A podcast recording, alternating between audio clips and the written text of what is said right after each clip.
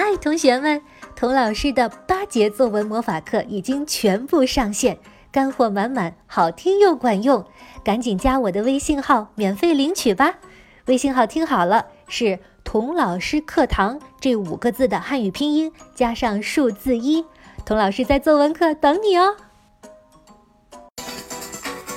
大人物，小故事，小少年，大梦想，欢迎来到童老师课堂的奇葩名人录。你好，我是童老师。上一集那首令童老师灵魂出窍的神曲，是十七世纪的意大利作曲家 Gregoria Allegri 专门为西斯廷教堂所作。阿莱格里创作这首神曲的时候啊，莫扎特还没有出生呢。哎，别说是莫扎特了，就连莫扎特的爷爷的爷爷都还没出生呢。故事讲到这儿啊，仍然和莫扎特没有半点关系。不过别着急，听我慢慢往下说。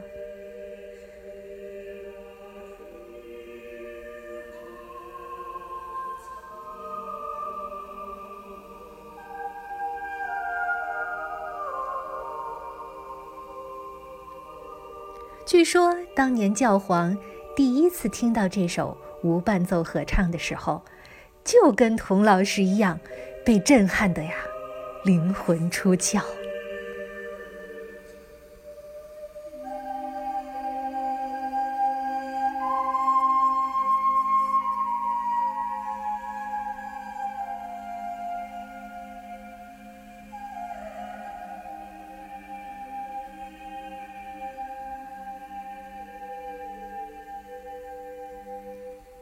好不容易回过神来之后呢，这个教皇啊，做出了一个非常奇怪的决定。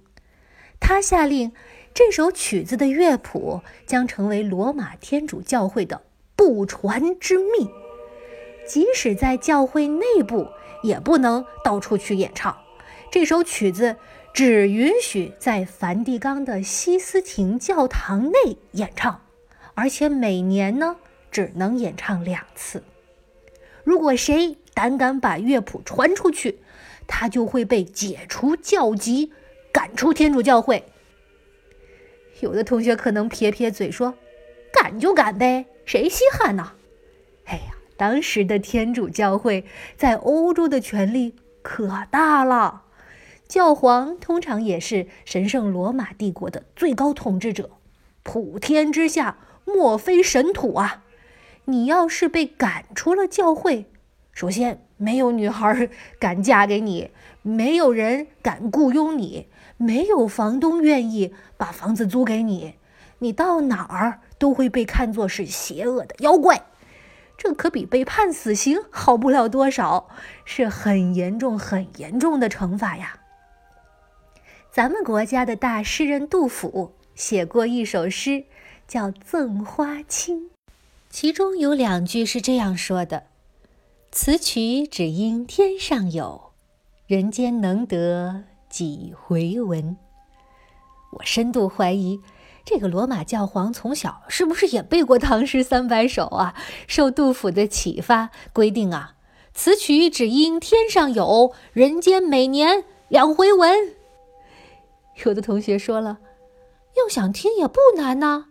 我每年那两天到西斯廷教堂去排队不就行了吗？哎，西斯廷教堂啊，可小了，整个面积跟一个篮球场差不多大，坐不了多少人。同学又说了，那那我早上四点钟就去排队，今年轮不到我，我就明年去，总有一年会排到我的。嗯，不轻言放弃，好样的，我喜欢。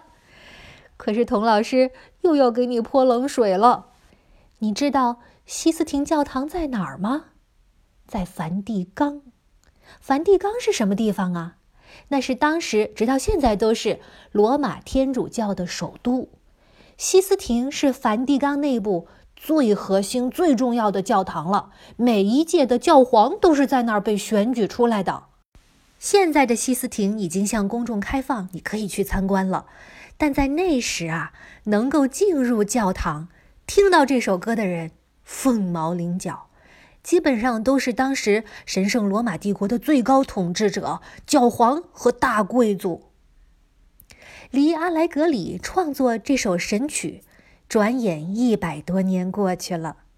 一七七零年，罗马来了一个小客人，他就是十四岁的莫扎特。那时他已经是闻名欧洲的音乐神童了，风头正盛啊！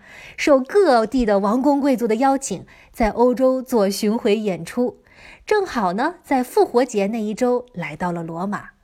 作为当红一线大明星的他，被请到西斯廷教堂做礼拜。那些贵族说：“哎，来来来，小特特，你不是懂音乐吗？哎。”我请你去听听咱们神圣罗马帝国的第一神曲，哎，让你也开开眼。小莫扎特呀，睁着大眼睛，专心致志的把这首曲子听完以后，回到旅店，拿出纸笔，完全凭借记忆写下了这部多声部合唱的总谱。星期五第二次演奏这个神曲的时候，他把总谱藏在帽子里。带进了西斯廷教堂，当场悄悄地校对了一下，看看有没有错漏。最后发现，哎呦，糟糕，有错！他居然记错了两个音。同学们，这可不是听了一首洗脑神曲之后就能把“你是我的小呀小苹果”哼出来那么容易的。总谱包括所有的高中低声部，包括领唱和合唱的谱子。单是把每一个声部分别唱的是哪个音听清楚了，就已经不可思议了。还能从头到尾几乎完美的记下来，你说神奇不神奇呀？莫扎特的一家都是虔诚的天主教徒，莫扎特非常清楚教会是怎么看待这个乐谱的。但是他把总谱默写出来之后，并没有把教皇的警告放在心上，而是把它交给了一位英国的历史学家朋友 Charles Burney，让他带到伦敦去出版。从此之后，这个罗马天主教会守了一百多年的秘密终于泄露于世。教皇知道了，立马宣莫扎特进梵蒂冈觐见。他的爸爸妈妈吓得脸都白了。哎呦，儿子，你玩什么不好，偏要跟教会去作对？你要是被踢出教会了，哎呦，今后该怎么活呀？莫扎特嘎嘎一笑，哼，凭什么教会有好东西要藏着掖着，不跟大家分享呢？爸妈，别担心，我有我的音乐，这谁也拿不走，我去哪儿都不怕。最后啊，莫扎特的爸爸妈妈白白的虚惊了一场。当时的教皇非常开明，哎，或者那天心情不错，不但没有把莫扎特赶出教会，反而对他的音乐天赋大加称赞，甚至颁给了他一个金马刺的骑士勋章。不知道小朋友们是怎么想的？反正童老师小时候啊，最讨厌大人跟我讲神童的故事了。宝贝儿，你看人家莫扎特三岁会弹钢琴，五岁会作曲，六岁呀就开音乐会了。你也要加油哦！我心里就犯嘀咕，这跟我有半毛钱关系吗？人家神童那是天生的，好吧？我生下来就不是神童，想也别想，我学也学不来呀。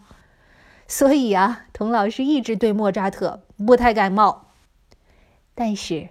当我读到这个故事以后，我对莫扎特顿时路转粉，恨不得呀也发给他一个勋章，叫“人民的音乐家”。扪心自问，我即使跟莫扎特一样是个神童，能把谱子记下来，我也不一定有他的勇气，敢逆天下之大不韪，把它公布于众啊。莫扎特。惊世骇俗的音乐天赋和记忆力当然很重要，但是如果没有他挑战权威的勇气，没有他魂不吝的性格，没有他把音乐偷下神坛，带给每一个人的平等博爱的精神，说不定直到今天，童老师我还在西斯廷教堂外眼巴巴的排队，能欣赏到这么美妙的音乐，仍然只是少数人的特权呐。音乐神童这个标签，只是莫扎特的一个侧面，他其实是一个非常非常丰富、非常非常有意思的人。从下一集开始啊，童老师就带着你一边欣赏他的音乐，一边回顾这个音乐神童神奇、神秘又神经兮兮的一生。我们下一集再见吧。